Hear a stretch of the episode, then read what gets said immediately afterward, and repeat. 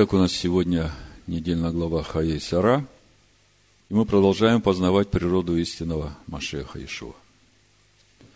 И, как обычно, у нас главный вопрос, а что Всевышний хочет нам сегодня сказать через недельную главу Хаей Сара? Чему научить? В предыдущей главе мы читали о вознесении Исхака в жертву всесожжения и о клятве Всевышнего Аврааму, о том, что за то, что Авраам послушался и сделал то, о чем попросил его Всевышний, потомки Авраама обязательно будут наследовать обетованной землей. А наша недельная глава начинается с того, что мы узнаем о смерти Сары. И мы понимаем, что когда в Торе одно событие следует за другим, и они разные в своем содержании, то мы понимаем, что эти события имеют какую-то между собой духовную связь. И в предыдущие разборы мы уже касались этой духовной связи. Я просто коротко вам напомню. То есть, только что мы читали о вознесении Ицхака в жертву всесожжения, причем Ицхак добровольно пошел на эту жертву. И тут же вслед за этим мы читаем о смерти Сары. Какая духовная связь? Сара – это та душа, которая приняла в себя семя обетования. Это та душа, которая родила это семя обетования и вырастила его. Мы, в общем-то, все, как новое творение, дети обетования по Ицхаку. И в этот же самый момент мы являемся все вот этой же Сарой, которая приняла в свою душу это семя обетования. То есть Тора нам говорит образами, мы это знаем. Но в Торе этот духовный план исполнения того замысла Всевышнего, который у него есть от начала сотворить человека по образу и подобию своему. Так вот, сегодня в нашей недельной главе мы читаем об очень важном процессе этого духовного взращивания в себе семени обетования. То есть, э, одно дело принять в себя семя обетования и его выращивать, и мы знаем, что конечная цель э, в полноту возраста Машеха. Но вот что происходит с нашей душой, когда мы уже приходим в эту полноту возраста Машеха, мы не до конца это осознаем. Хотя мы об этом читаем, и мы об этом много говорим, вот эта духовная связь этих двух событий, вознесения Ицхака и смерть Сары, она как раз и говорит о том, что происходит. В Новом Завете апостол Павел об этом говорит в Ефесянах 3 главе. Иешуа говорит об этом в Матвея 10 главе в 39 стихе. Сберегший душу свою потеряет ее, а потерявший душу свою ради меня обретет ее. Апостол Павел говорит э, буквально следующее. Мы это место очень хорошо знаем, это часть нашей молитвы во время хлебопреломления. Апостол Павел говорит, вот смотрите, здесь как раз вот эти все этапы принятия этого семени, взращивания его в себе. И здесь же этот финишный этап – возрастания души человека в полноту Божию, то есть в полноту возраста Машеха. Буду читать Ефесянам 3 глава с 14 стиха. «Для сего преклоняю колени мои перед Отцом Господина нашего Ишуа Машеха, от которого именуется всякое Отечество на небесах и на земле. Да даст вам по богатству славы своей крепко утвердиться Духом Его во внутреннем человеке верой вселиться Машеху в сердца ваши, чтобы вы, укорененные и утвержденные в любви, вот это здесь весь процесс нашего духовного роста. От рождения, от Духа, нашего духовного роста через познание Слова, укоренение и утверждение в любви. А в чем любовь ко Всевышнему?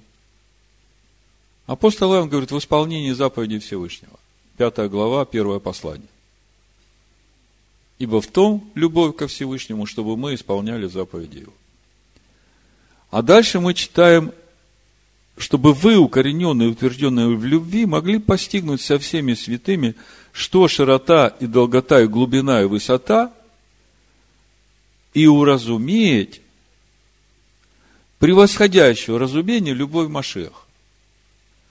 Вот это вот любовь Машеха, которая превосходит человеческое разумение, вот это и есть вот этот момент вознесения Ицхака, семени обетования, себя в жертву всесожжения Всевышнего. И вот, когда это происходит, душа человека и приходит в полноту Божию. Смотрите. Дабы вам исполниться всею полнотою Божию. То есть, когда душа человека приходит в полноту Божию, ее уже нет. Там уже живет Машех в полноте возраста Машеха. Ишуа об этом и говорит. Сберегший душу свою потеряет ее, а потерявший душу свою ради меня обретет ее. Вот такая духовная связь вот этих двух событий, которые идут одно за другим.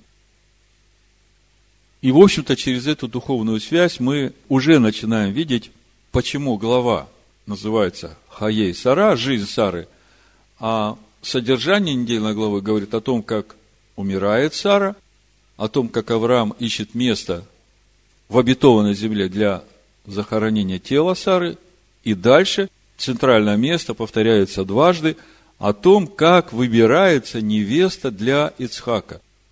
И по сути, это опять образы для нас, как Всевышний выбирает невесту для своего сына. Какие требования к ней предъявляются, чего ожидает от нее Всевышний. И мы, в общем-то, об этом уже говорили. Речь идет о строительстве небесного Иерусалима. Речь идет о том, как каждый устрояется в обитель для Всевышнего и в небесный Иерусалим, в скинию Всевышнего. И об этом мы уже подробно говорили. Сегодня я хочу остановиться на одном важном вопросе, и он важен особенно для новозаветних верующих, выходящих из Вавилонской блудницы, а именно вопрос, почему Авраам не согласился взять у Ефрона, сына Цахара, место для погребения Сары бесплатно. Ведь э, мы потом чуть позже прочитаем, этот э, Эфрон, сын Цагара, он э, говорит, бери эту пещеру Махпыла и поле, и все, что ты хочешь, я тебе отдаю все это даром. Почему Авраам не берет даром, почему он соглашается на такую высокую цену, вот тот вопрос, который важен сегодня для нас, важен для всех, которые выходят из Вавилонской блудницы. Тема эта очень важна, и, в общем-то, э, я так вижу, что Дух ведет нас в продолжение этого разговора, который мы начали в прошлый шаббат, разбирая вторую главу послания Ефесянам, где мы разбирали, что значит спасение по благодати не от дел. И тот, кто не слушал, можете послушать еще раз. Так вот, сегодня мы продолжаем эту тему, что же значит спасение по благодати – не от дел. Потому что те толкования, которые есть сегодня в христианской церкви, которые искажают суть того, что сказал апостол Павел, как Петр говорит, неудобовразумительное писание Павла искажают собственной своей погибели. Так вот, э, сегодня для нас главный вопрос, по сути, это вопрос достижения грядущего мира, вопрос спасения. Почему Авраам отказался получать даром вот это место для сохранения для Сары и заплатил такую высокую цену? В иудейской традиции есть такое понятие хлеб стыда. Что значит кушать хлеб стыда. Сейчас я вам а, прочитаю отрывок из книги Пинхаса Полонского. Называется «Две истории сотворения мира». И это как раз нам поможет понять мотивацию поступков Авраама. Вы понимаете, что иудейская традиция, она впитала в себя вот эти духовные откровения пути Авраама. И она уже на понятном человеку языке объясняет, как это есть. Но мы потом пойдем глубже, мы посмотрим местописания, откуда взято это понимание, чтобы видеть э, подтверждение в Торе этого суждения. И я еще раз говорю, это очень важно для нас, для всех, ставших на путь Авраама, потому что нам ведь всем нужно идти путем Авраама. И нам очень хорошо нужно понимать э, вот эту мотивацию поступков Авраама. Почему он именно так поступает? Почему он не соглашается получить даром это место захоронения для Сары, а покупает его за большие деньги? Значит, несколько слов о том, что пишет Пинхас Полонский о хлебе стыда. Целью Всевышнего при сотворении мира было дать человеку наслаждение от получения божественного света. То есть, цель Всевышнего – дать человеку вкусить вот это блаженство, счастье, сладость от того, что он вкусил, прикоснулся к божественному свету. Однако очевидно, что при получении чего-то, даже чрезвычайно важного и приятного, мы далеко не во всякой ситуации можем ощущать наслаждение от того, что получаем. В мире действует фундаментальный закон, который мы могли бы назвать ограничение на наслаждение от незаслуженного дара. То есть в мире есть фундаментальный закон.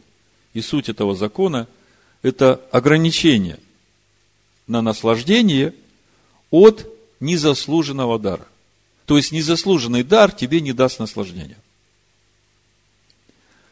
А в еврейской традиции этот принцип называется запрет на хлеб стыда. Агада разъясняет этот принцип на примере следующей притчи. Жил один царь, у которого было все, абсолютно все. И вот однажды, гуляя вокруг своего дворца, он увидел сидящего на земле бедняка. «Я несчастен», — сказал бедняк, — «ибо у меня ничего нет, ни еды, ни одежды, ни крова». «Как замечательно, что я встретил тебя», — сказал царь. «Я давно хотел кого-то наградить, кому-нибудь что-нибудь дать, и у меня не было кому. Я дам тебе все». И царь взял бедняка к себе во дворец и приказал своим слугам давать ему все, что тот попросит. И этот бедняк жил во дворце, и ему давали все, что бы он ни попросил. Через некоторое время царь пришел к нему и спросил, ну что, ты получаешь абсолютно все, что ты хочешь. Теперь ты счастлив? То есть бедняк сказал, я несчастлив, у меня ничего нет. Царь говорит, Хорошо, пошли ко мне во дворец, все у тебя будет. Он приходит и говорит, ну вот теперь у тебя все есть. Ты счастлив? Бедняк ответил, нет, я совершенно несчастен. Ибо все, что я получаю здесь, я получаю незаслуженно. В сущности, любое мое действие в жизни потеряло смысл. А все, что я получаю здесь, это подачки хлеб стыда, а он не приносит удовлетворения. Итак, хлеб стыда в еврейской традиции означает нечто, что дается незаслуженно. И от него человек не может получить наслаждение. Более точно следует сказать, что самый низший, примитивный уровень наслаждения человек может все же ощущать даже от незаслуженного приобретения. В любом случае человек заслуживает права дышать, пить и есть. Однако уровень этого весьма примитивного наслаждения ограничен тем, что необходимо человеку для продолжения его собственного физического существования, чтобы просто не умереть. Но как только человек хочет подняться, хочет получить большее наслаждение в жизни, немедленно действует ограничение на хлеб стыда – а поскольку Всевышний хочет дать человеку настоящее благо, то оно не может быть незаслуженным хлебом стыда. Очевидно, что если бы царь из притчи понимал это, то он дал бы бедняку не просто возможность получить награду, но он взял бы его к себе на работу и платил бы ему в соответствии с его успехами. Именно так поступает Всевышний по отношению к человеку. То есть вы теперь понимаете, где проблема. Истинное наслаждение приходит в жизнь человека через то, что он получает, заработав это тяжелым трудом. Все, что он получил даром, это ему счастья, наслаждения не принесет. А теперь э, места Писания и вообще откуда вот это понимание в иудейской традиции, которого так не хватает римскому христианству. Ну, скажу сразу название проповеди, вы поймете, откуда это взято, а потом продолжим смотреть, что говорят об этом Писания. Экклезиаст, первая глава, буду читать с седьмого стиха. Все реки текут в море, но море не переполняется. К тому месту, откуда реки текут, они возвращаются, чтобы опять течь. Скажите, что будет, если реки перестанут течь? Ну вот она текла, текла, потом вдруг раз остановилась и стала стоячей водой. Станет болотом.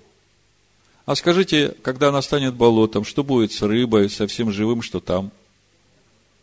Мало-помалу все умрет, потому что нет кислорода, нечем дышать. То есть, для того, чтобы все жило, река должна течь. А течь – это работа?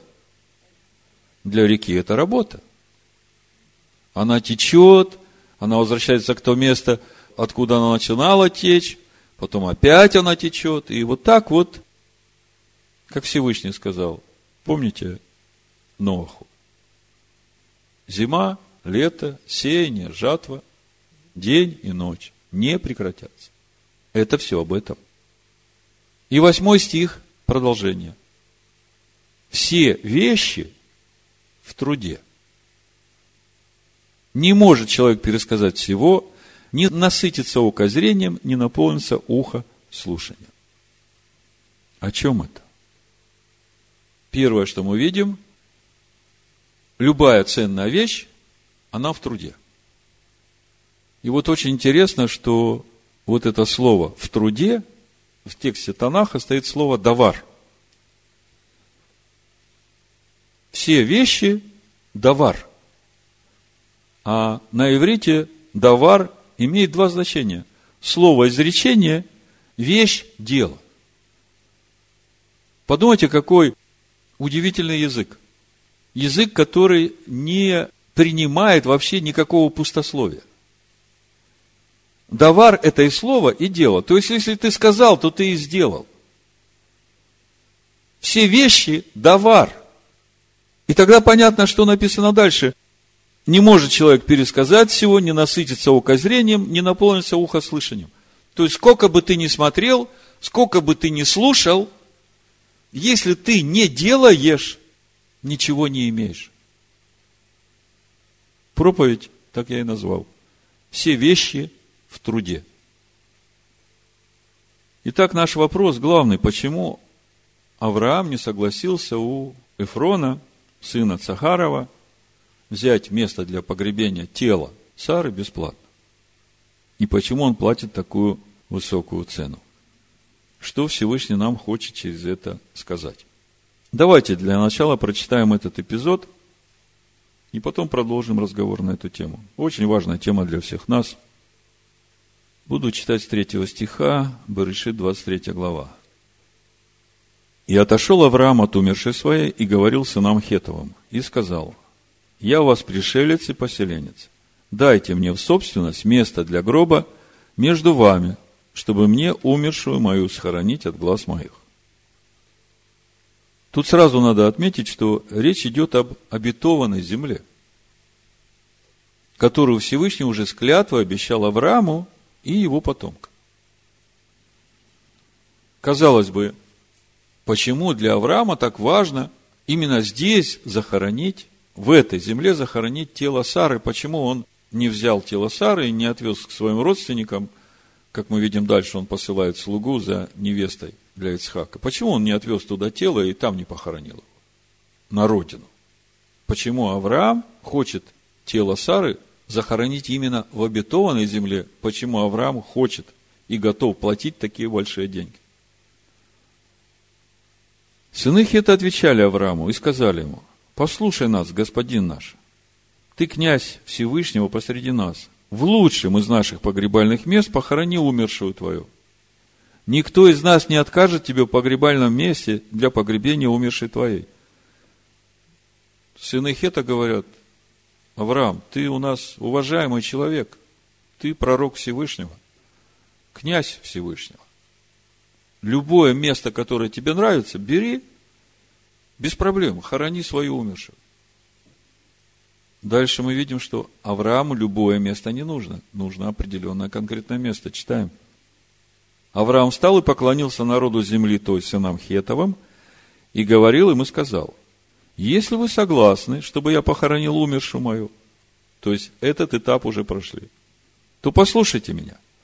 Попросите за меня Эфрона, сына Цахарова, чтобы он дал мне пещеру Махпылу, которая у него на конце поля его, чтобы за довольную цену отдал ее мне посреди вас в собственность для погребения. Но мы знаем, что пещера Махпыла с иврита сдвоена – это особенное место. Мы знаем, что там похоронены тела Адама и Хавы. Но кто такой Эфрон, сын Цагара, что он является владельцем этой пещеры? Вы только подумайте, в Торе вообще нет ни одного лишнего слова. Тем более, когда речь идет об именах людей. В Торе вообще людей случайных нет. Вы понимаете? А тут еще конкретный человек с конкретным именем, а мы знаем, что в Торе всякое имя, оно же несет в себе сущность. Что? Какая сущность этого человека, который является владельцем пещеры Махпыла? О чем Тора нам говорит?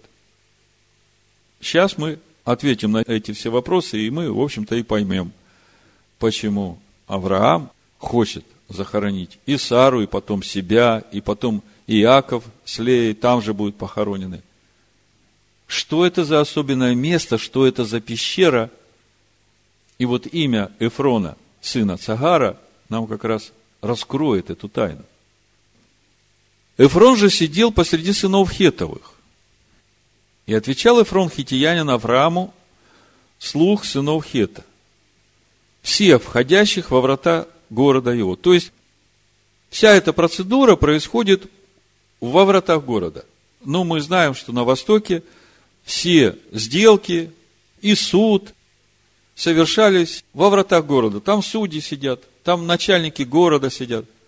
Заметьте, про начальника сынов Хетовых, про их царя, там, про их главных судей, мы здесь ничего не читаем.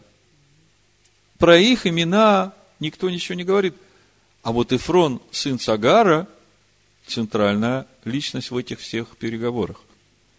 Он говорит, нет, господин мой, послушай меня. Я даю тебе поле и пещеру, которая на нем. Даю тебе перед очами сынов народа моего, дарю тебе ее. Похорони умершую твою. Есть много комментариев на это место.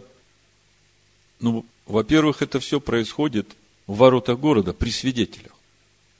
Я не знаю, как то время, но в наше время дарственная, она дает человеку те же самые права, как и купчая. Если кто-то кому-то нотариально дарит какую-то собственность, тот, кто получает, он становится ее владельцем на все времена. Я думаю, что в те времена были те же самые законы. То есть мы видим, что Эфрон без всякой задней мысли. Комментарии говорят, что это такой тип торга на Востоке. Вы знаете, торг на Востоке как раз начинается с другого. Сначала продающий говорит цену в два раза больше, когда будете на Востоке, то знайте об этом. Надо сразу сбавлять наполовину цену. Если вы этого не сделаете, продавец обидится на вас. Потому что он от этого испытывает огромное удовольствие, когда начинается сам торг. Понимаете? Мы же со своей простотой приезжаем в тот же самый Иерусалим. Сколько стоит? Столько. А, на. Все. Обидел продающего, слушай. Но здесь этот человек, Эфрон, сын Сагара, он говорит, просто, я тебе дарю, бери. И казалось бы, ну, Авраам получает все, что он просит. Он просит землю, в обетованной земле, похоронить Сару. Именно просит пещеру Махпыла, и ему все это дают бесплатно, дарят при свидетелях во вратах города. Казалось бы, о, Всевышний благословил. По благодати даром все получил. Что говорит Авраам? 12 стих. Авраам поклонился перед народом земли той, и говорит Ифрону вслух народа земли той и сказал, если послушаешь, я даю тебе за поле серебро, возьми у меня, и я похороню там умершую мою. Вообще непонятно, да? Что это все значит? Почему вот так вот Авраам не хочет даром ничего брать? Ну, когда мы тут э, обсуждали эту тему на разборе Торы, были мысли, что вот не хотел ничего взять, как Авраам не хотел брать у этого содомского царя. Но я думаю, что Тора здесь нам говорит о чем-то совсем другом. То есть, Тора нам здесь хочет сказать что-то очень важное, что важно для всех, идущих путем Авраама. Эфрон отвечал Аврааму и сказал ему, господин мой, послушай меня. Земля стоит 400 шекелей серебра. То есть, вот эта конкретная земля, речь идет об обетованной земле, для захоронения стоит 400 шекелей серебра. Для меня и для тебя что это? То есть, для того и этого это, в общем-то, деньги небольшие, хотя это очень большие деньги. Мы потом узнаем, сколько это есть. Похорони умершую твою. То есть, я вижу, что Эфрон все еще предлагает взять Аврааму даром. Он говорит, и для меня, и для тебя эти деньги копейки. Поэтому чего нам торговаться? Бери и хорони. Авраам выслушал Эфрона, отвесил Авраам Эфрону серебра, сколько он объявил слуг сынов Хетовых – 400 шекелей серебра, какое ходит у купцов. И стало поле Ефронова, которое при Махпеле против Мамре, поле и пещера, которая на нем, и все деревья, которые на поле, во всех пределах его вокруг, владением Авраамовым пред очами сынов Хета, всех входящих во врата города его. И после всего Авраам похоронил Сару, жену свою, в пещере поля Махпеле, против Мамре, что ныне Хеврон в земле ханаанской – так достались Аврааму от сынов Хетовых поле и пещера, которая на нем собственность для погребения. Итак, для того, чтобы нам ответить на наши вопросы, а именно, почему Авраам не согласился у Ефрона, сына Цагара, взять даром, в подарок это место, и почему он заплатил такую высокую цену за это место, нам нужно разобраться с тем, кто такой Ефрон, сын Цагара – и почему именно он является владельцем пещеры Махпыла. Кто такой Эфрон, сын Сагара? Эфрон на иврите – это уменьшительное от слова «афар». Вы, наверное, слышали такое выражение «Адам Афар». Адам из праха. Не слышали? Адам Афар. Это взято из 7 стиха 2 главы Барышит. Написано, «И создал Адонай всесильный человека из праха земного». Торе написано, «Вайцер Адонай Лагим эт Аадам Афар, мин Аадама». Создал Адонай всесильный Адама Афара из Гадама. И мы помним, что это все происходит в Эдемском саду. И у нас все время был вопрос, что это за Гаадама такая, о которой нигде никаких комментариев мы не находим. Так вот, Эфрон нам намекает на Адама, сделанного из праха. Имя Эфрон. Афар. Уменьшительно. От Адама, сделанного из праха. А что же значит Бен Цахор? Если смотреть по стронгу, Цахор – это белый. 67-15 по стронгу. Цахор – это белый. Мы знаем слово лаван – белый. Так вот, в сравнении с лаван, цахор – это белее белого. Вот в книге Судей, в песне «Дворы» мы читаем о ревнителях по Всевышнему, прославляющих Аданая, которые ездят на белых ослицах. Давайте посмотрим. Это Судей, 5 глава, 9 стих. «Сердце мое к вам, начальники Израилевы, к ревнителям в народе. Прославьте Аданая, ездящие на ослицах белых. В Танахе написано Рохевей Атанот Цехорот. Вот это слово Цехорот, это как раз корень цагар. Белее белого. И тут вот очень интересная вещь.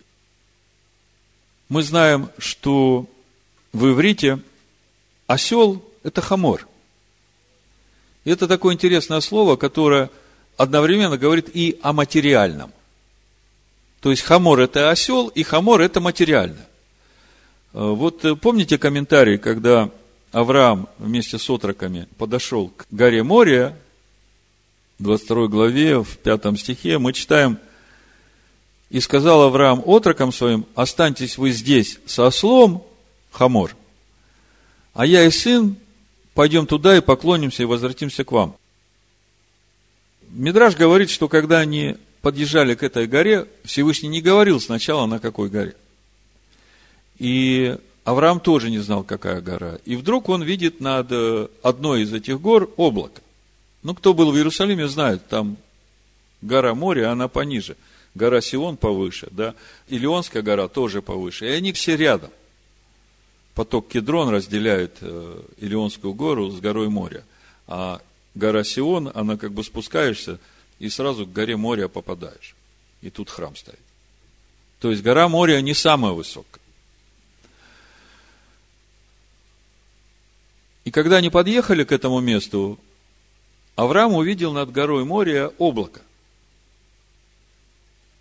И он спрашивает у всех, кто был с ним, там были два отрока, я так понимаю, это был Ишмаэль и этот слуга, Илиазар, и Ицхак. И он говорит, что вы видите? Исхак говорит, отец, я вижу облако над горой. А эти говорят, а мы ничего не видим.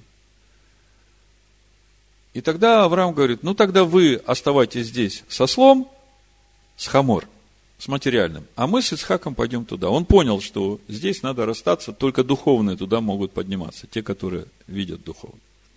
Так вот, э, что такое хамор, понятно. И в книге Судей мы читаем, ездящие на ослицах белых, но здесь стоит слово не хамор, а атанот, ослицы. Но на самом деле атанот – это мулы. Это тоже ослы, но это мулы. Знаете, кто такие мулы? От скрещивания осла с лошадью. И особенность этих мулов – это штучная работа. Они не размножаются дальше. То есть, каждого мула надо как бы сделать, вырастить, и он единственный. Так вот, вот эти ревнители по Всевышнему, которые ездят на этих белых мулах, это как раз те, которые своим трудом победили материальное, и у каждого это свой индивидуальный труд над собой, вы понимаете? благодаря своему усердному труду над словом.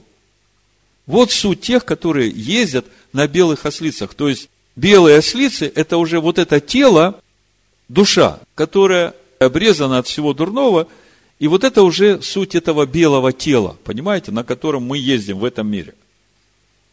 Так вот, Эфрон бен Цагар, прах сын белого. В итоге, это тот, кому принадлежит пещера Махпыла. Прах – сын белого. О чем речь? Мы сегодня говорим о том, что есть хлеб стыда, который Авраам не хочет брать. Он готов заплатить за это место для погребения тела огромные деньги. Что это все значит? Ответ на эту мотивацию поступка Авраама нужно искать приговоре, который Всевышний вынес Адаму, вот в то время, когда он согрешил в Эдемском саду. Мы помним, что когда Адам согрешил в Эдемском саду, он был изгнан из сада. И мы знаем, что он потерял славу Всевышнего. И вот это вот э, белый его осел, он уже потерял свой белый окрас. Но чтобы вы понимали, я забегу вперед суть вот этой белизны, о которой речь идет, это книга Откровения, 19 глава, э, я прочитаю 8 стих. Тут речь идет о невесте Агнца, которая уже приготовлена к браку. Написано, и дано было ей облечься в весон чистый и светлый, весон же есть праведность святых. Так вот, Берешит, 3 глава, буду читать с 17 стиха. Адам уже сказал, за то, что ты послушал голос жены твоей и ел от дерева, о котором я заповедал тебе, сказав, не ешь от него, проклята земля за тебя. Со скорбью будешь питаться от нее во все дни жизни твоей, тернии и волчцы произрастит она тебе, будешь питаться полевой травою, в поте лица твоего будешь есть хлеб, доколе не возвратишься в землю, из которой ты взят, ибо прах ты и в прах возвратишься. Вот этот 17 стих очень важен. Я прочитаю на иврите, как это звучит.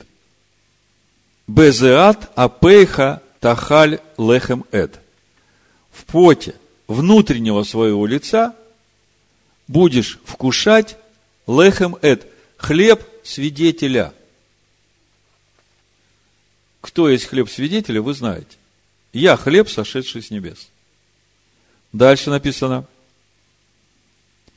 Шувеха аль а Адама.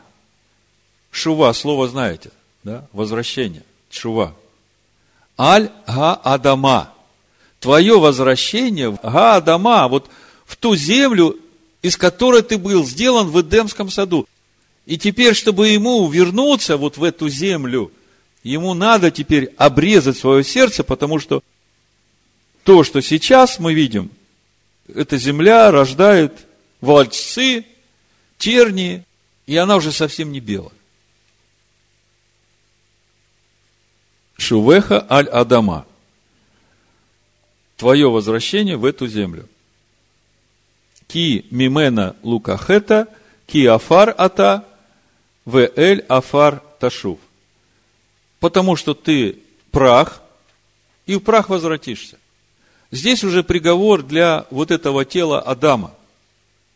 И вот это следующий момент, с которым нам надо разобраться. И, в общем-то, мы о нем уже говорили предыдущие разборы, я просто вам напомню. Как это было у Адама, вот после того, как Всевышний его изгнал из Эдемского сада. И как Адам вот э, по своей жизни, что он делал, чтобы опять вернуться вот в ту землю, откуда он взят, в Эдемский сад – и в конце концов быть захоронен в этой пещере Махпыла, владелец которой Эфрон, сын Сагара, прах, сын Белого. Значит, э, как это было у Адама? Адам и Хава, они захоронены, тела их в пещере Махпыла. А души Адама и Хавы, где они? В Ганедене. каким образом они туда попали? Их же выгнали оттуда. Еще вращающийся меч поставили на входе, огненный. Да? В «Премудростях Соломона» мы об этом читаем. 9 глава, с 16 стиха буду читать. Смотрите. Это все относится к нам и к ответу на вопрос, почему Авраам не хотел брать даром. Мы видим, что Адаму было сказано, что просто так ты туда не вернешься. Что ты будешь в поте своего лица кушать хлеб свидетеля. Вот сегодня мы перед служением с братом Виктором рассказывали. Он зашел, и первая фраза у него была такая. Всевышний дал нам мотыгу, чтобы мы работали с этой землей. Так вот, смотрите, с 13 стиха буду читать 9 глава «Премудрости Соломона». Не притчи Соломона, а «Премудрости Соломона». Ибо какой человек в состоянии познать совет Всевышнего? И кто может уразуметь что угодно Адонаю? Помышления смертных не тверды, и мысли наши ошибочны. Ибо тленное тело отягощает душу. И эта земная храмина подавляет многозаботливый ум. А у нас сегодня главная тема про эту земную храмину. Вопрос, почему Авраам не хочет эту храмину Сары отвезти в и там у родственников на семейном кладбище похоронить? Почему Авраам хочет именно вот эту пещеру в обетованной земле, где захоронен тело Адама и Хавы? Мы едва можем постигать и то, что на земле, и с трудом понимаем то, что под руками, а что на небесах, кто исследовал? Волю же твою кто познал бы, если бы ты не даровал премудрости и не спаслал бы свыше святого твоего духа? Слышите, 17 стих. Волю же твою кто познал бы, если бы ты не даровал премудрости с большой буквы и не послал свыше святого твоего духа? И так исправились пути живущих на земле. И люди научились тому, что угодно тебе. То есть, благодаря именно тому, что Всевышний даровал премудрость и послал своего духа, который раскрывает эту премудрость. Так исправились пути живущих на земле, и люди научились тому, что угодно тебе, и спаслись премудростью. Вот оно, оказывается, где спасение. И дальше, 10 глава, 1 стих, она, премудрость, сохраняла первозданного Отца мира – который сотворен был один, и спасла его от собственного его падения. Что значит спасла его от собственного его падения? То есть, э, Адам через познание премудрости обрезал свое сердце и для своей души приготовил место в Ганедене. И этим же он вот это тело, которое погребено, оно уже стало как бы в потенциале белым. Что это значит? Сейчас мы к этому придем. В итоге у нас получается такая картина. Душа Адама спасена, находится в Ганедене, тело Адама погребено в пещере Махпыла, ну и Хавы, они как одно целое, в обетованной земле. И это тело уже прошло путь обрезания сердца и стало той белой ослицей, на которой Адам ездил в этом мире, прославляя Всевышнего. И теперь это тело ждет того времени, когда наступит воскресенье, чтобы стать этим прославленным телом, в котором будет Адам. Вы же понимаете, что все, которые прошли путь Авраама, все, которые обрезали свои сердца, наступит время, когда все воскреснут. То есть, прах, сын Белого, Эфрон бен Цагар, владелец этой пещеры, намекает нам на то, что Эфрон владеет пещерой, в которой прах того, кто спас свою душу через познание премудрости, и тем самым приготовил свое тело к воскресению в прославленном теле. И мы уже видим в Писаниях, как он это сделал. В поте лица своего внутреннего кушал хлеб свидетеля, разбираясь с этими терниями и волчцами – с делами плоти. Ну, а теперь, как это относится к телу Сары, к телу Авраама и всем идущим путем Авраама. То есть теперь про нас. Два места Писания, хотя мы об этом уже говорили, но я просто вам напомню. Первое место Писания – это Римлянам 8 глава, с 18 стиха буду читать. Ибо думаю, что нынешние временные страдания ничего не стоят в сравнении с той славой, которая откроется в нас. Ибо тварь с надеждой ожидает откровения сынов Всевышнего. Потому что тварь покорилась суете не добровольно, но по воле покорившего ее в надежде, что и сама тварь освобождена будет от рабства тлению в свободу славы детей Божьих. Видите, о чем речь идет? Освобождение плоти от рабства тлению. Ибо знаем, что вся тварь совокупно стенает и мучится до ныне, и не только она, но и мы сами, имея начаток духа, и мы в себе стенаем, ожидая усыновления и искупления тела нашего. Ну, мы уже об этом говорили. Оказывается, что без искупления тела нашего – процесс спасения нас не закончен. Есть три этапа спасения человека. Первое – это возрождение его от духа, возрождение семени обетования в наших душах. Второе – это единение нашей души с этим семенем обетования до тех пор, пока она придет в полноту возраста Машеха. И этот этап то, что мы проходим в этой жизни сейчас – когда мы узнаем, почему такая цена, мы поймем, сколько лет, как минимум, надо проходить. И третий этап,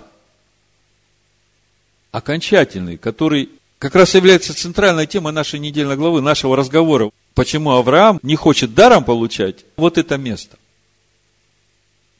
Это и есть этап, как мы читаем у Павла, усыновления, искупления тела нашего в послании евреям в 11 главе мы читаем об этом же уже в формате всех людей, прошедших путь Авраама. Вот послушайте.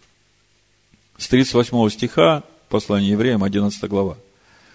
Те, которых весь мир не был достоин, скитались по пустыням и горам, по пещерам и ущельям, и все сии, свидетельствованные в вере, не получили обещанного. Чего не получили? Потому что Всевышний предусмотрел о нас нечто лучшее, дабы они не без нас достигли совершенства. О чем автор говорит? До нас из рода в род, из года в год, из зимы в лето, от сения и жатвы шли люди путем Авраама. И мы в Писаниях в 11 главе читаем о тех, которых за эту веру убивали, перепиливали, изгоняли. Хотя это было самое ценное в этом мире. Весь мир не был их достоин. И это все те души праведников, которые уже на той горе, Сион, к которой мы только приступили, как мы читаем дальше в 12 главе послания евреев.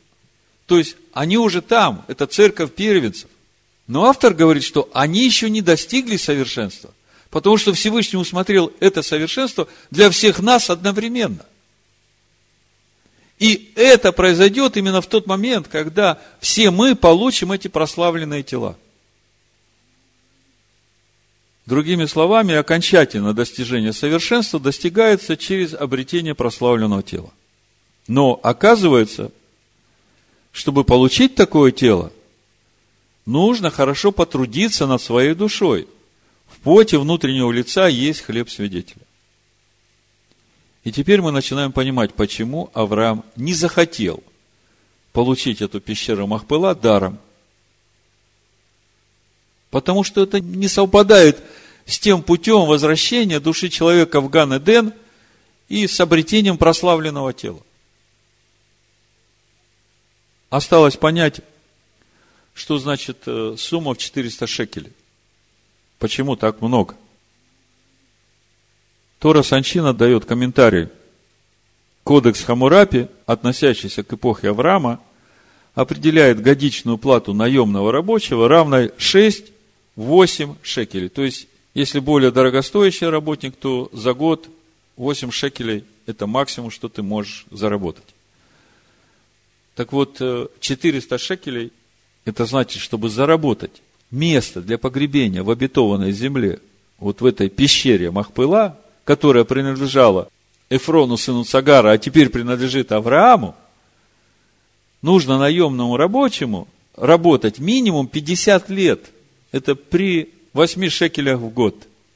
В поте лица кушать хлеб свидетеля. Твое возвращение в Гаадама.